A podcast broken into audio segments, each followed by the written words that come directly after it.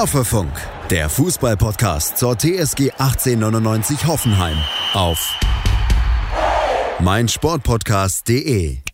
Hallo und herzlich willkommen zu Folge 20 von Hoffefunk, eurem TSG-Fan-Podcast. Nach dem gestrigen Spiel könnten wir einfach nur Yes ins Mikro brüllen und die Folge damit beenden. So einfach machen wir es uns aber nicht. Sicherlich sind alle TSG-Fans aktuell ziemlich auf Wolke 7.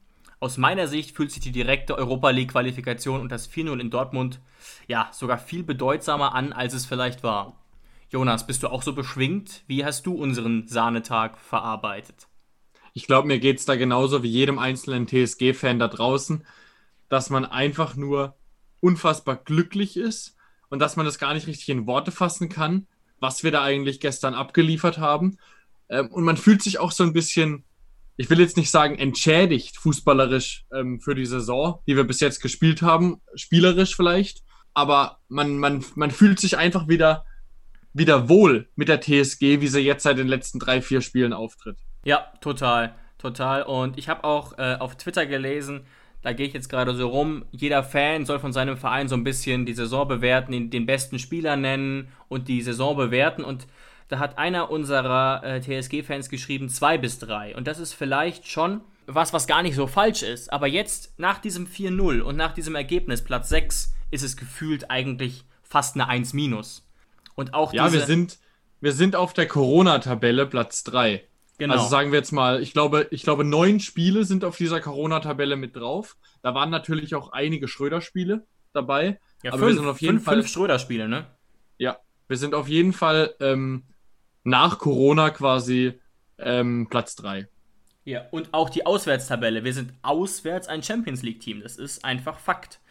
Sehr kurios. Und was mir auch irgendwie sehr sympathisch war, Jonas, vielleicht dir sogar noch mehr als, als langjähriger Fußballspieler, ähm, wie die Mannschaft gefeiert hat, das war mir irgendwie so sympathisch und dann auch im Bus, weil gerade der Faktor, dass ja keine Fans kommen durften, wirkte so ein bisschen so, als würde gerade ein Landesliga-Aufstieg gefeiert werden.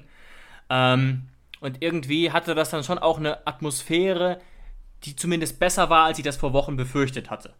Man hat trotzdem irgendwie als Fan ähm, vor dem Bildschirm das Gefühl gehabt, als wäre man dabei, weil das eben trotzdem alles so herzlich und so familiär gewirkt hat. Ja, und das strahlt ähm, ja auch Kaltenbach so ein bisschen aus, finde ich jetzt. Also immer wenn ich den sehe, muss ich so, ja. muss ich so ein bisschen grinsen irgendwie, weil ich in, wirklich das, das beste Bild, was ich gesehen habe im ich glaube, Hoffe hat heute oder gestern noch auf YouTube, ich glaube, heute war es. Gest, gestern gestern ähm, Abend, aber ziemlich spät, glaube ich. Ich weiß, was du meinst. Auf YouTube, glaube ich, nee, das war, glaube ich, so ein, so ein 7-Minuten-Video, so irgendwie die Stimmen nach dem TSG-Spiel. Und da kam gerade die Mannschaft mit dem Mannschaftsbus wieder in Zutzenhausen an. Mhm. Und die Mannschaft ging da so raus. Und die letzten zwei, die aus dem Bus rauskamen, war eben Rosen und Kaltenbach. Und Rosen legt echt einfach den Arm um Kaltenbach und die schlendern wirklich wie zwei alte Freunde, schlendern sie ins ja, ja, ja, das habe ich auch gesehen. Haus rein. Ja, also wirklich diese, diese, diese Atmosphäre, die war einfach ähm, so, so familiär und man hat das Gefühl gehabt, da, da stimmt es einfach im Team. Und das ist ja immer das Wichtige. Ja, und das ist vielleicht auch eins der Geheimnisse, warum die letzten vier Spiele so gut äh, liefen. Genau das Bild hatte ich auch. Guckt es euch auf YouTube gerne mal an, auf dem offiziellen Kanal ähm, der TSG was sich natürlich die Frage stellt, ist, ob das wirklich so weitergehen kann. Und du hast die PK nach dem Spiel bestimmt auch gesehen. Mittlerweile wirkt sogar Rosen unsicher, wie es weitergehen kann. Er hat sich ja vor zwei Wochen festgelegt auf eine externe Lösung und er wurde jetzt noch, natürlich nochmal gefragt, auch aus journalistischer Perspektive völlig zu Recht.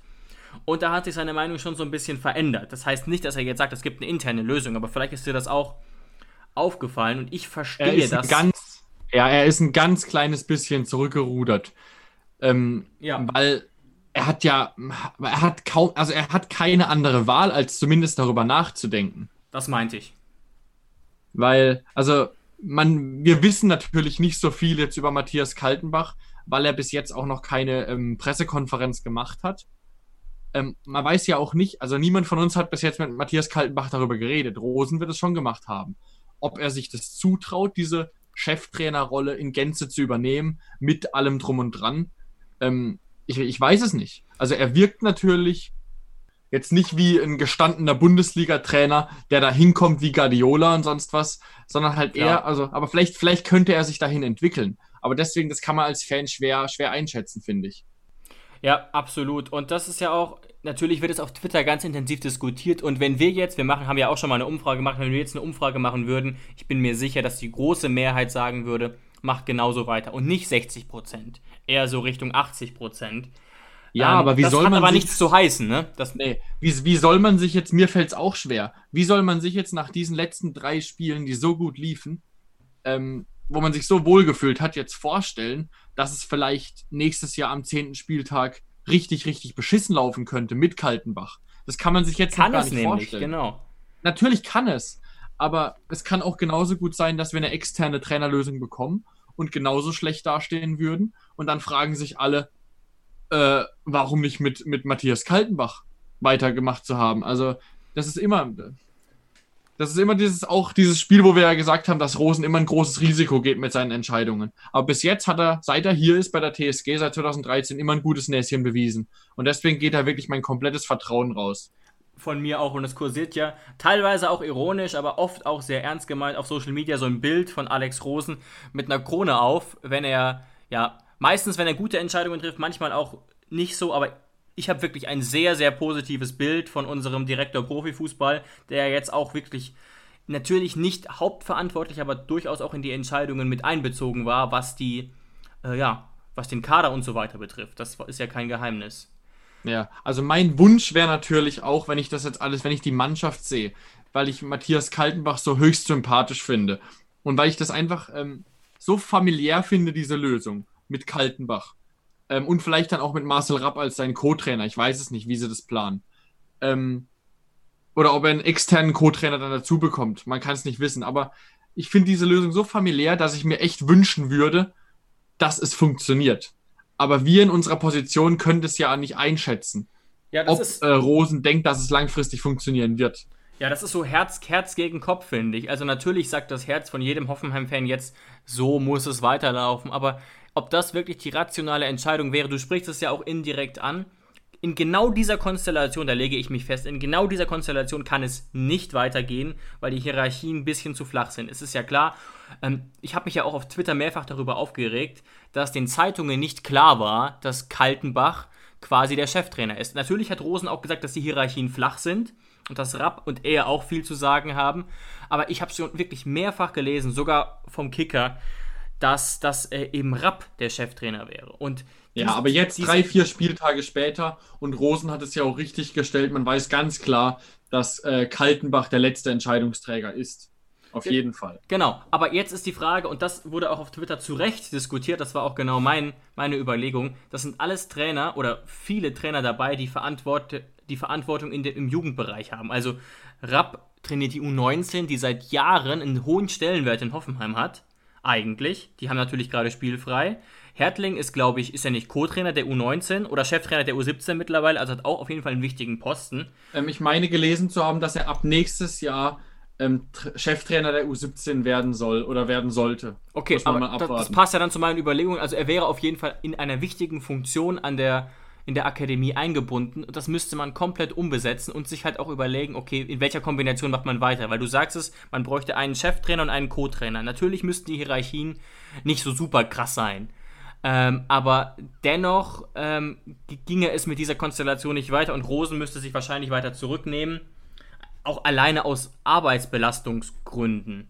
Und das Ja. macht es gar nicht so einfach. Also auch wirklich, weil wir, und das ist mir wirklich sehr wichtig und Rosen ja auch, auch überlegen, dass es der Akademie gut tut, diese Entscheidung. Nicht nur der ersten Mann. Das darf man auf gar keinen Fall unterschätzen, vor allem nicht bei Hoffenheim. Ja. Wie viele Spieler wir aus der Akademie mittlerweile in den Profifußball gezogen haben. Das ist so unfassbar wichtig, auch wenn es natürlich nicht auf jeder Titelseite steht, Ganz wie genau. unsere A-Jugend spielt. Und Marcel Rapp ist seit Ewigkeiten, der war äh, im Prinzip, wenn der jetzt äh, Cheftrainer werden würde, wäre das so eine ähnliche Geschichte wie Nagelsmann, der ja auch sehr lange in der Jugendakademie gearbeitet hat. Ich, ich gucke gerade mal, dass ich hier keinen Mist erzähle. Genau. Er ist seit 2013 Trainer in der Jugendakademie. U17, U16, U17, U19 hat er alle schon trainiert. Ja. Ähm, und das wird sicherlich eine, eine Rolle spielen und natürlich wird man auch gucken, wer auf dem Markt ist. Aber ich glaube einfach nicht daran, und wir machen ja auch nochmal eine gesonderte Saisonanalyse und Ausblick, aber ich glaube nicht daran, dass einfach so Sandro Schwarz jetzt Trainer wird. Da kommt entweder was Überraschendes, wie vielleicht hier der Trainer aus der Schweiz, der diskutiert wird, Peter Zeitler, oder doch was Internes vielleicht, nachdem man sich das gut überlegt hat.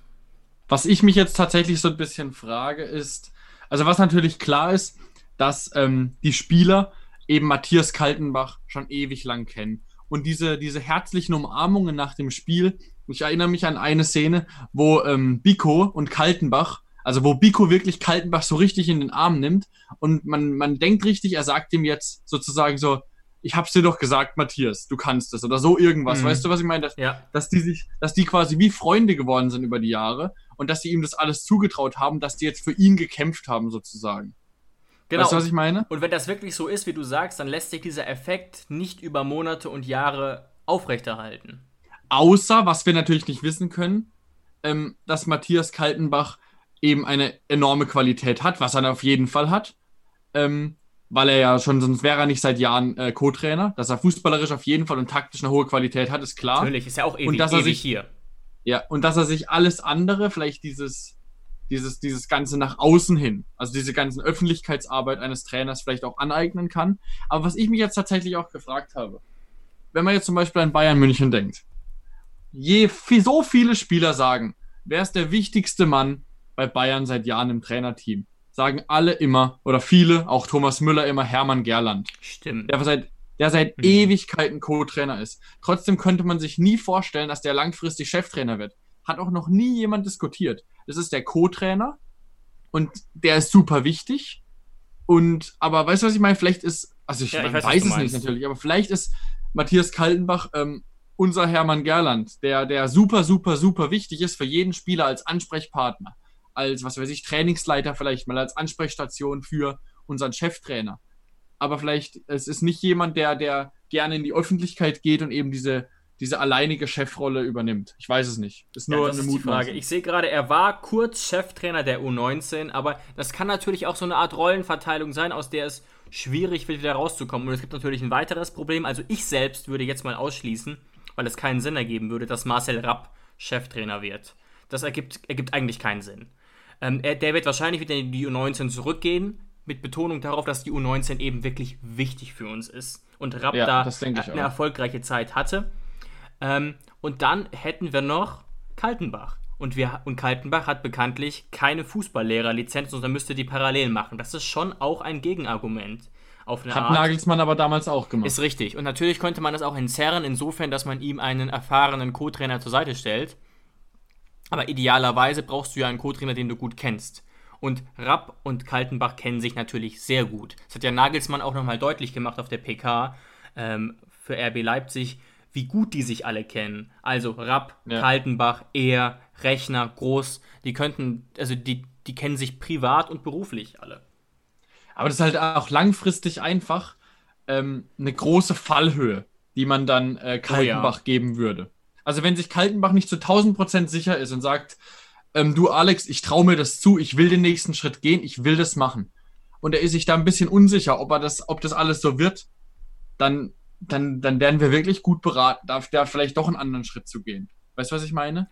Genau, und ich kann mir weil, dann aber. Weil der, weil der Weg, der Weg zurück gestaltet sich dann immer ein bisschen schwieriger. Wenn er jetzt ein halbes Jahr Cheftrainer wäre und man merkt, okay, irgendwie, er erreicht die Mannschaft jetzt nicht mehr so oder irgendwas fehlt, und dass man dann dann einfach wieder sagt, okay, dann holen wir jetzt nach einem halben Jahr einen neuen und du wirst wieder Co-Trainer, äh, kann ich mir irgendwie schwer vorstellen. Das, das ist schwierig tatsächlich, ja.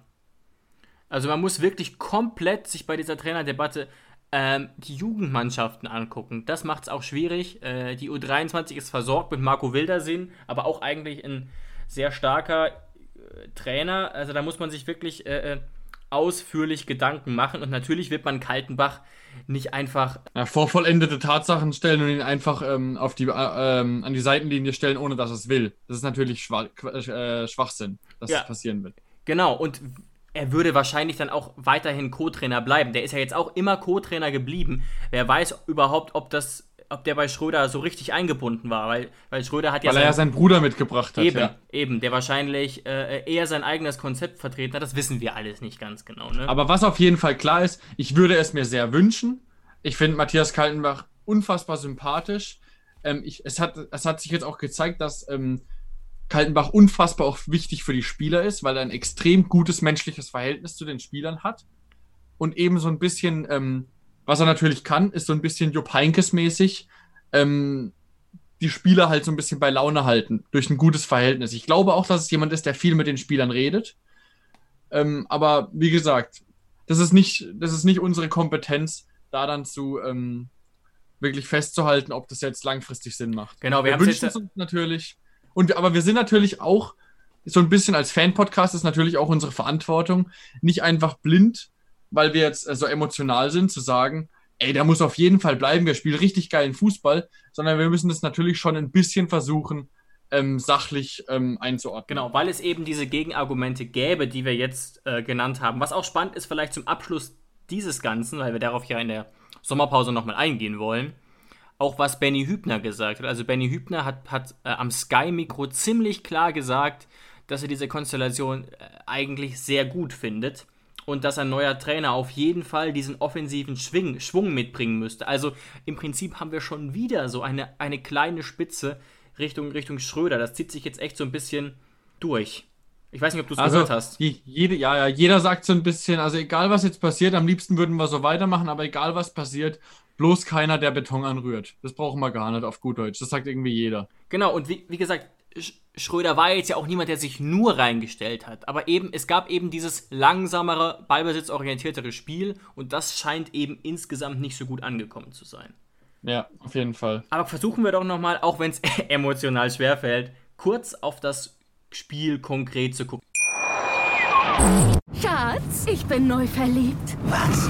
Da drüben. Das ist er. Aber das ist ein Auto. Ja, eben. Mit ihm habe ich alles richtig gemacht. Wunschauto einfach kaufen, verkaufen oder leasen. Bei Autoscout24. Alles richtig gemacht.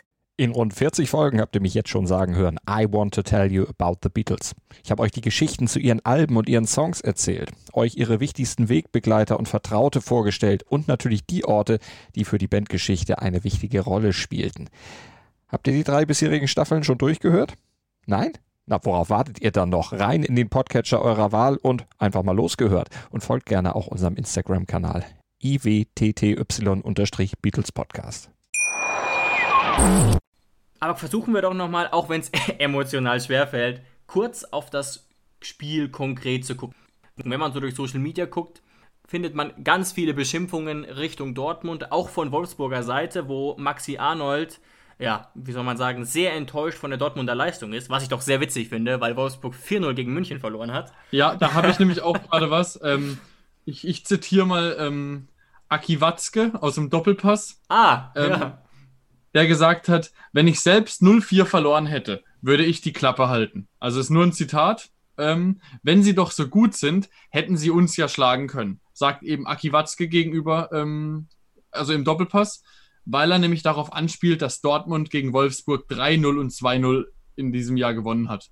Also es ist schon, schon ähm, ja. es brodelt in Watzke, sagen wir es mal so. Ja, auch aus meiner Sicht absolut kein sympathischer Typ, aber in dem Punkt hat er absolut recht. Ähm, ich verstehe die Wut von Maxi Arnold, aber wie soll ich sagen? Die Bayern hatten auch von außen keinerlei Druck und Wolfsburg ist komplett überfordert, auch nur einen einzigen Punkt zu holen. Und schauen wir doch mal auf die Tabelle. Hätte Wolfsburg einen Punkt geholt, hätte sich was verändert? Nichts. Sie haben 4-0 verloren. Also im Prinzip und was natürlich der Punkt ist, und da müssen auch wir, äh, obwohl wir unsere eigene Leistung, glaube ich, sehr, sehr gut fanden, sagen, dass Dortmund verliert ohne Druck ist verständlich, weil wenn man die beiden Kader vergleicht, da haben wir ja auch besprochen vor dem Anstoß, ist es eigentlich ein 50-50-Spiel. Aber dass Dortmund eben so verliert, wie sie verloren ja. haben, das ist ja schon peinlich, muss, muss, muss auch ich sagen. Ja, wir haben ja auch vor dem Spiel gesprochen und da habe ich auch zu dir gesagt, ganz ehrlich, wenn ich mir jetzt die ähm, zwei Aufstellungen angucke, und wenn da ein Sancho und ein Reus einfach fehlen, dann sehe ich da keinen großen Qualitätsunterschied. Auf gar keinen Fall. War's natürlich ein, San ein, Sancho und ein Reus machen natürlich dann vielleicht doch nochmal ähm, ein bisschen das, das, das Zünglein an der Waage. Aber so, gestern auf gar keinen Fall. Ja. Und ähm, wenn man sich jetzt auch die Statistiken anguckt, Axel Witzel hat ja ein Interview gegeben, wo er gesagt hat, ähm, dass wenn einfach die Hälfte der Verteidiger keinen Bock hat zu laufen, also so wurde es übersetzt, dann braucht man sich auch nicht wundern, dass man eben so das Loch voll kriegt. Und wenn man die Statistik anguckt, dann ist es auch so. Hoffenheim ist fast 115 Kilometer gelaufen okay. und Dortmund eben nur 107,5. Oh, das ist und ein, Riesen, das, das, ist ein Riesenunterschied, ne? Das ist ein Riesenunterschied. Aber 107,5 Kilometer, Das ist wirklich nicht viel. Und ich habe auch mal beim Kicker, da kann man ja immer so schön Spieler vergleichen, die Statistiken. Ja, und da habe ich mir mal, ja. ähm, genau, da habe ich mir mal den, den Spaß erlaubt und habe mal ähm, Positionen, die eigentlich gleichwertig sind von der Position, verglichen.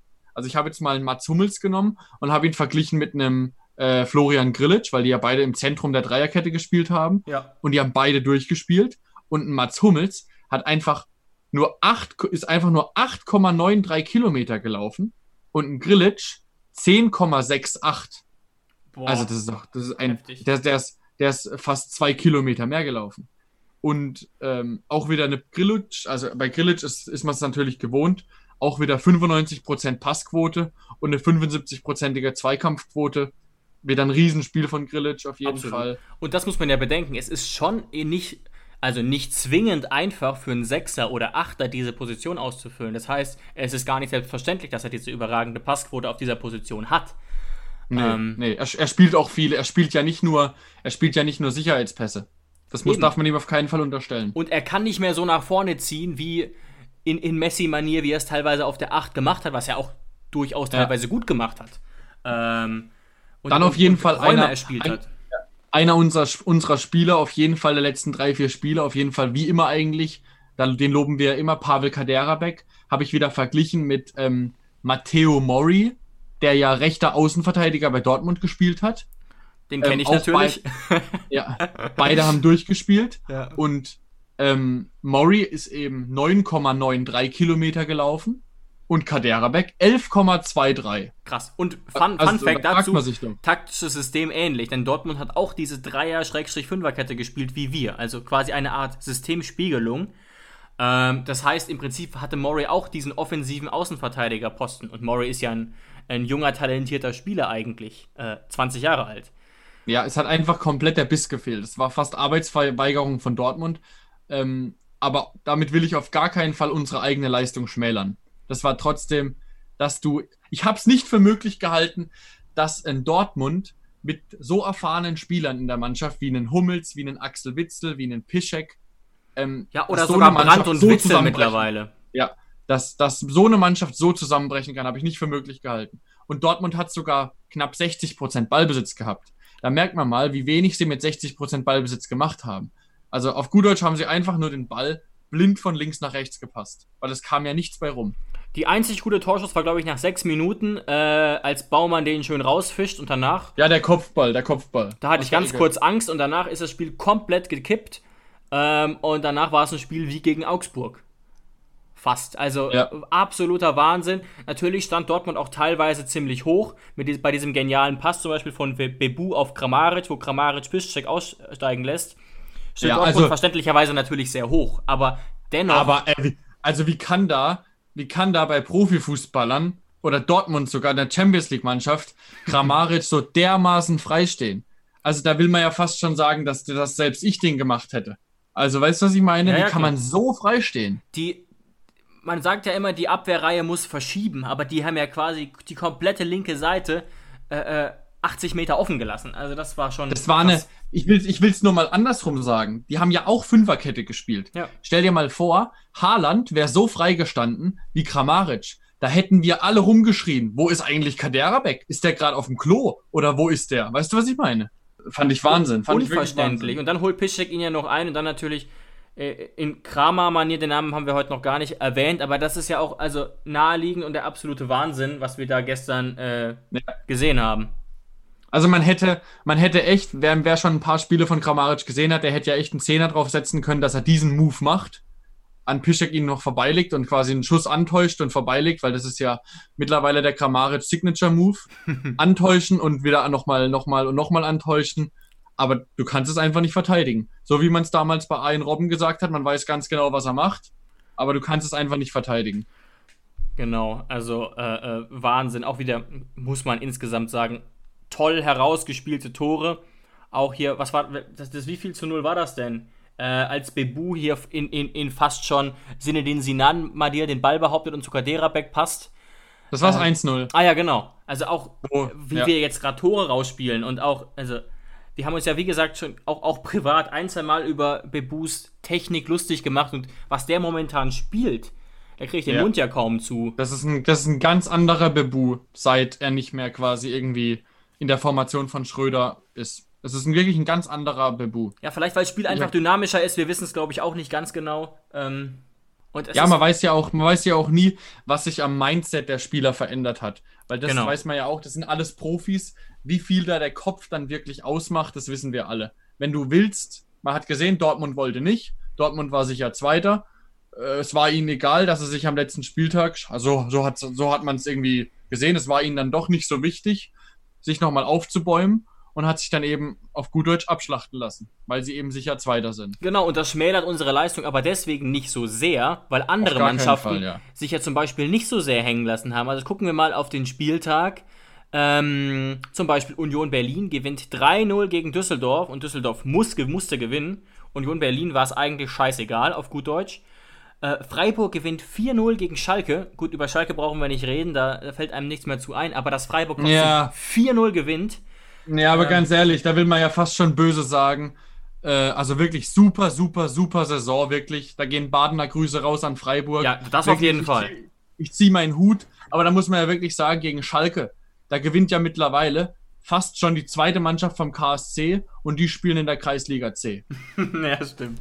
Die haben sich Also, das ist ja wirklich. Äh, aber da, da, da hat Schalke größere Probleme. Die werden das auch noch einordnen Ja. müssen. Das ist nicht unser Thema. da, da geht Aber das ist ja wirklich geisteskrank. Ich bin zumindest froh, dass ich nicht den Schalke-Fan-Podcast mache, muss ich sagen. Ähm, Ja, wobei man ja. natürlich auch sagen aus, muss. mehrere, aus mehreren Gründen bin ich da froh. Aus vielen Gründen. Genau, aber ganz kurz noch, bevor wir kein Wort mehr zu, mehr zu Schalke verlieren, die haben auch wirklich die Seuche am Fuß, was Verletzungen betrifft. David Wagner hat jetzt gesagt, und da hat er auch zum Teil recht, sie sitzt, seit vier Wochen sitzt der dritte Torhüter mit auf der Bank und sie kriegen den Kader trotzdem nicht voll, weil gefühlt immer zehn Leute verletzt sind. Ähm, da spielt je, regelmäßig zwei, drei U23-Spieler. Natürlich ist das aber nicht der einzige Grund. Du kannst trotzdem nicht 4-0 gegen Freiburg verlieren, weil der Kader ist dennoch absolut auf Augenhöhe. Eigentlich. Ja, natürlich. Also, Aber da, da will ich jetzt noch ganz kurz sagen, da geht es auch ums Mindset, weil wenn Ja. ich einen David Wagner hätte als Spieler, der seit dem 25. Spieltag gefühlt nicht müde wird zu sagen nach jedem Spiel, unser Kader ist scheiße, hoffentlich ist die Saison bald rum, ich habe keinen Bock mehr. Also da hätte er auch keine Lust mehr als Spieler, muss ich ehrlich sagen. Ja, das stimmt, das ist nicht gut. Wobei ich glaube, ich halt wirklich meine, dass er auf die Verletzungen anspielt. Dennoch ist das eine Herangehensweise, die so nicht geht. Du musst dich da kämpferischer geben und intern dann sagen zum Sportdirektor, ey, wenn, wenn sieben Leute verletzt sind, sind wir einfach zu schlecht. Aber das kannst du nicht so nach außen transportieren, da hast du völlig recht. Ja, so eine richtige Null-Bock-Einstellung. Hoffentlich ist die Saison bald rum. Sein erstes Kommentar ähm, nach dem Spiel gegen Freiburg war auch, ich bin einfach nur froh, dass die Rückrunde rum ist. Das habe ich gelesen. Also, ja. Was sind das für, was sind das für eine Einstellung? Sie tun ja gerade so, als, als, als, hätten sie, als hätten sie einen Kader von Paderborn oder sonst irgendwas. Aber naja, das ist nicht unsere Baustelle. Genau, worauf ich nur hinaus wollte, es gibt eben, wie gesagt, Teams wie Freiburg, äh, wie, wie Frankfurt oder wie Berlin, die kriegen sich auch ohne Druck noch richtig äh, äh, ja, zu einer guten Leistung aufgerafft und manche eben nicht. Und witzig ist es ja noch, dass Dortmund dieses Problem ja schon kennt. Es war ja auf Twitter und Ja. überall schon zu lesen, ja, der, der Lieblingsgegner, deswegen hieß ja auch unsere letzte Folge so, dass das unser Lieblingsgegner ist und dass Dortmund am letzten Spieltag immer quasi die Liga noch verschiebt, weil sie nicht mehr richtig Biss haben. Also sie, sie, ihnen war das Problem ja sogar vorher bewusst. Sie konnten es nur nicht abstellen. Ja, sie haben ja, glaube ich, am 32. Spieltag oder was am 33. Ich glaube 32. Ähm, gegen Mainz verloren, wo ja auch schon viele gesagt haben, das ist ja Wettbewerbsverschiebung, Genau. weil dadurch ja Mainz ähm, Absolut. in, der, in der Liga geblieben ist. Ja, Aber das ist keine Wettbewerbsverschiebung, sondern das ist einfach Dortmund. Und Bürki hat selber gesagt ähm, in einem Interview, das ist auch genau der Grund, warum sie momentan nicht mal ansatzweise auf Augenhöhe von Bayern sind. Weil Bayern hat diese, diese, diese, er hat, glaube ich, selber im O-Ton, glaube ich, sogar diese, diese äh, Winner-Mentalität.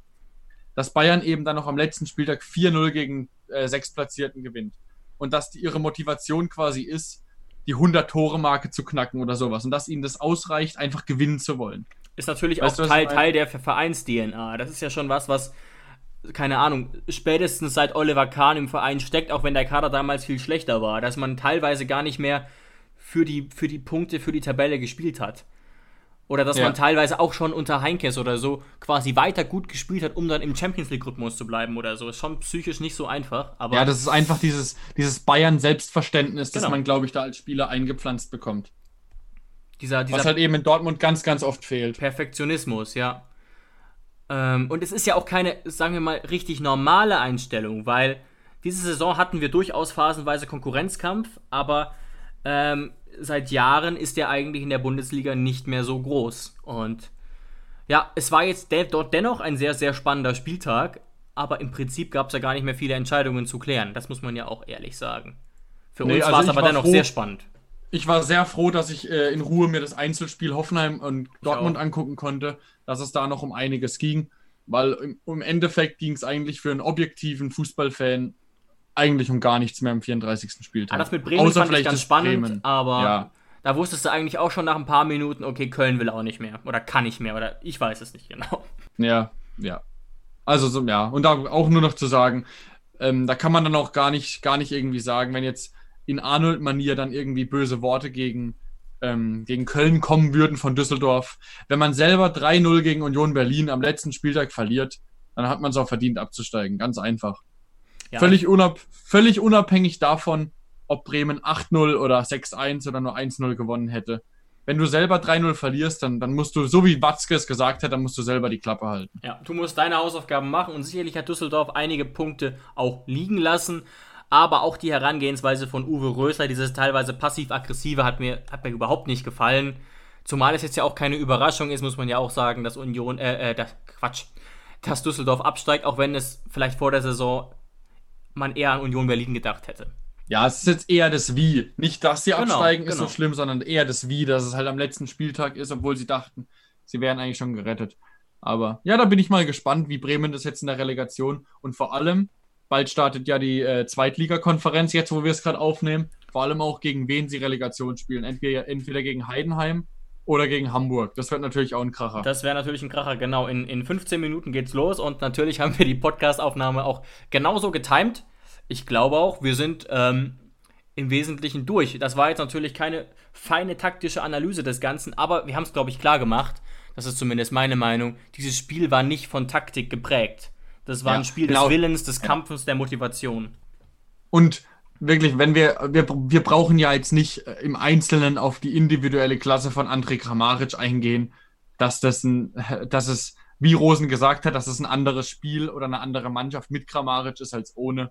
Ja. In dem einen YouTube-Video sagt ähm, Grilic auch ganz sympathisch, guckt, äh, guckt in die Kamera, zeigt auf Kramaric, der gerade ein Interview gibt und sagt, das ist der TS-Goat. Weißt du? Ja. Sagt, Kram, äh, sagt Grilic. Zu Recht. Und genau so ist es auch. Und das, das weiß auch jeder.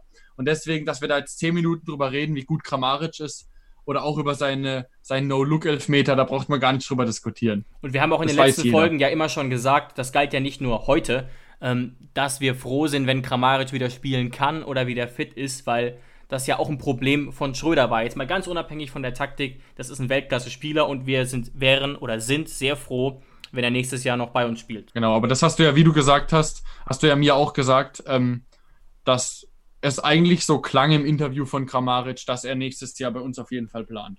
Er plant quasi die nächste Saison vorerst mal hier und er hat auch schon konkret mit wir und der Europa League ähm, ja quasi sich die Zukunft so ein bisschen ausgemalt. Und das hat Rosen eigentlich auch nochmal bestätigt und ich glaube, mit diesen positiven Worten ähm, beenden wir die heutigen Folge. Bedanken möchte ich mich noch ähm, wegen des Lobs von Torben und Volker. Ne, Moment, ich muss ganz kurz gucken.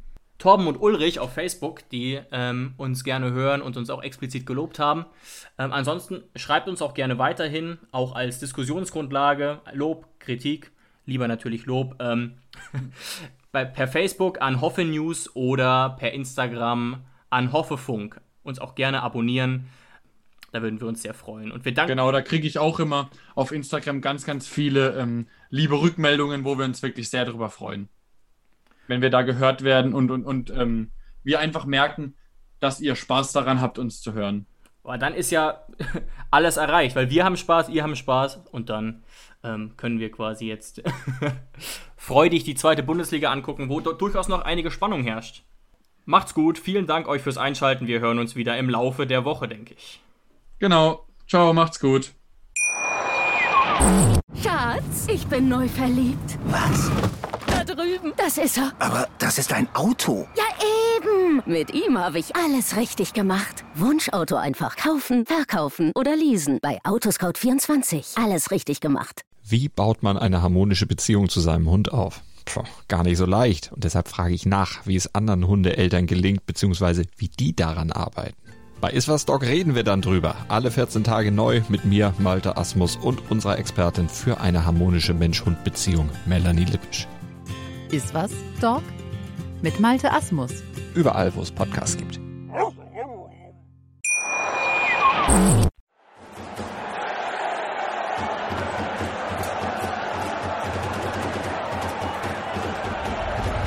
Hoffefunk, der Fußballpodcast zur TSG 1899 Hoffenheim auf meinsportpodcast.de. Schatz, ich bin neu verliebt. Was?